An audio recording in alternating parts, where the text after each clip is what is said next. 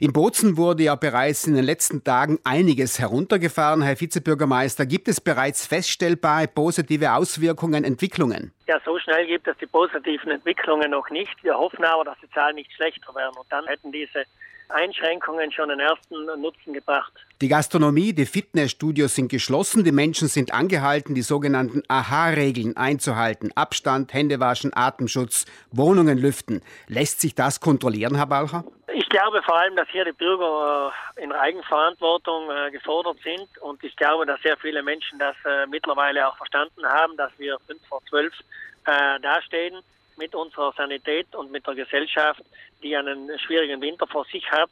Und deshalb werden hier wenige Kontrollen in meinen Augen gemacht werden können. Auf der anderen Seite die Bürger aber doch alle ein großes Verantwortungsbewusstsein an den Tag legen. Es wird aber kontrolliert. Es wird aber vereinzelt kontrolliert.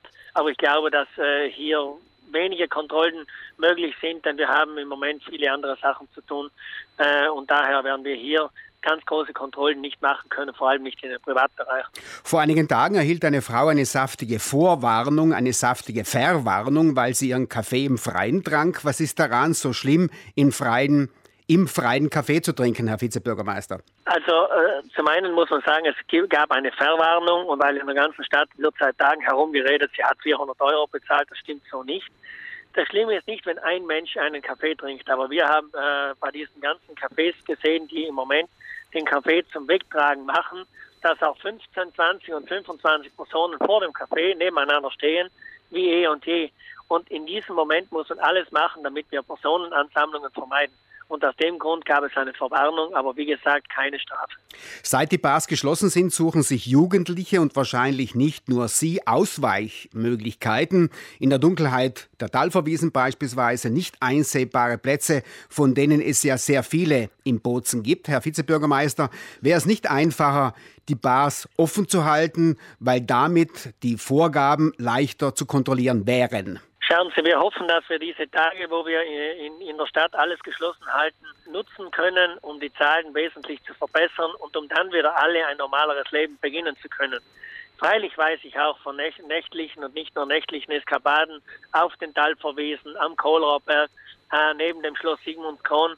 Jugendliche bei der Sprachgruppen wird mir immer wieder berichtet. Äh, ich appelliere noch einmal an alle, halten wir uns jetzt an diese Regeln damit wir nach dieser Zeit wieder normal allesamt weiterleben können.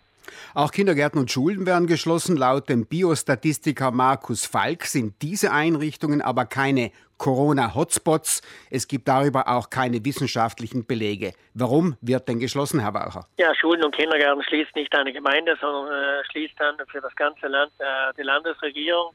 Ich hoffe, dass die Schulen und Kindergärten nicht geschlossen werden, denn ich glaube vor allem, dass die Kinder die diese Kontakte brauchen, dass vor allem die Kinder in den Kindergärten, äh, und das haben wir erst in den letzten Tagen immer wieder gehört von Fachleuten, kaum äh, Überträger sind und, und wir hier den Familien, die zum Teil noch arbeiten können, und das ist ja wichtig, einen großen Dienst erweisen würden, wenn wir solche Strukturen offen lassen könnten. Im Frühjahr verfügte die Gemeinde Bozen eine kontrollierte Auslaufstrecke von 200 Metern. Jetzt gelten 1000 Meter für Sportler und Spaziergänger. Auf welcher wissenschaftlichen Grundlage wird so entschieden, Herr Vizebürgermeister? Ja, da habe ich mich als Vizebürgermeister zum einen für die 1000 Meter sehr hart einsetzen müssen. Der Bürgermeister hätte eigentlich wieder 200, 300 Meter nur gemacht. Und ich äh, kann eigentlich hier keinen Sinn verstehen. Ich sage, wenn jemand auf den Talverwesen fünfmal die Runde läuft, dann soll er das tun. Die meisten laufen eh noch alleine. Ich glaube nicht, dass das großen Schaden bringt. Der Bürgermeister und generell die italienische Sprachgruppe haben hier aber eine Mordsangst. Und äh, er wollte hier, und wir haben es im Stadtrat gemerkt, ich habe am Ende noch die 1000 Meter herausgehandelt und die hat er nicht gerne zugestimmt. Er, er wird sie auch in den nächsten Tagen äh, noch versuchen äh, einzukürzen. Äh, ich hoffe aber, dass wir die 1000 Meter bald auch wieder wegbekommen, denn das ist in meinen Augen, da ist niemandem geholfen aber da ärgern sich nur einige zu Tode und das bringt auch nichts. Wenn ein Jogger dann mehr als einen Kilometer läuft, was passiert dann? Ja, ich sage ihm auch, ob der die ganze äh, Eisackpromenade hinunterläuft oder die ganzen Talfer auf und ab läuft, passiert in meinen Augen nicht viel. Der Kilometer auf der einen Seite im Radius heißt, dass er ja einen Kilometer hinauf, einen Kilometer hinunter schafft. Ich habe es mir angeschaut. Wenn jemand nur in der Talsohle bleibt, dann kann er in Bozen ja ein Drittel der Stadt fast zu Fuß gehen, laufen, wie er mag. Aber ich glaube, äh, es wäre auch wichtig, dass jemand sich im Gemeindegebiet frei bewegen kann.